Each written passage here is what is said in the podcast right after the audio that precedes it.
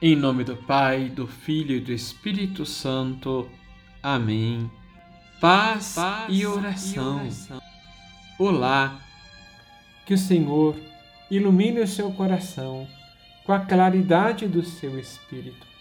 Que o Senhor renove em sua vida o amor, a paz, a alegria, a fé. Santa Dulce dos pobres nos ensina que no coração de cada homem por mais violento que seja, há sempre uma semente de amor prestes a brotar. Acreditemos nisto. Semeemos o amor, iremos colher amor. Liturgia diária.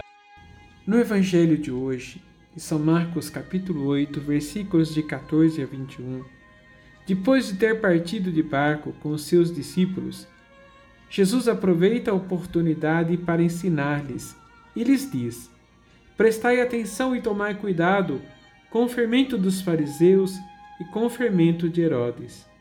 Os discípulos, ao ouvirem isso, achavam que Jesus os estava repreendendo porque não tinham levado pão para a viagem. Os discípulos de Jesus no Evangelho de Marcos parecem nunca compreender os seus ensinamentos.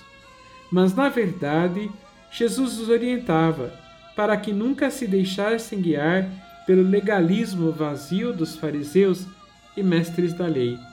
Suas palavras pareciam bonitas, mas suas atitudes eram desprovidas de amor. E agora sim o Senhor os repreende, porque eles viram sinais maravilhosos, como a multiplicação dos pães. Jesus tem o poder sobre todas as coisas e pode saciar uma multidão. Mas a verdadeira fome que Jesus quer saciar é no coração do homem a fome de Deus.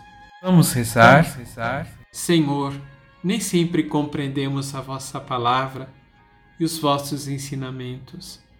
Que teu Espírito Santo leve ao nosso coração no mais profundo o conhecimento da tua palavra. Que as nossas atitudes nunca sejam, Senhor, iguais a dos fariseus e mestres da lei, mas sejam atitudes encharcadas de amor expressando a misericórdia de Deus, o amor de Deus pelos homens. Renova em mim, Senhor, hoje, e em cada um de nós que agora estamos rezando, a fé, a esperança e o amor, porque no fim o que nos sobrará é o amor. Abençoe-vos o Deus Todo-Poderoso, Pai, Filho e Espírito Santo. Amém.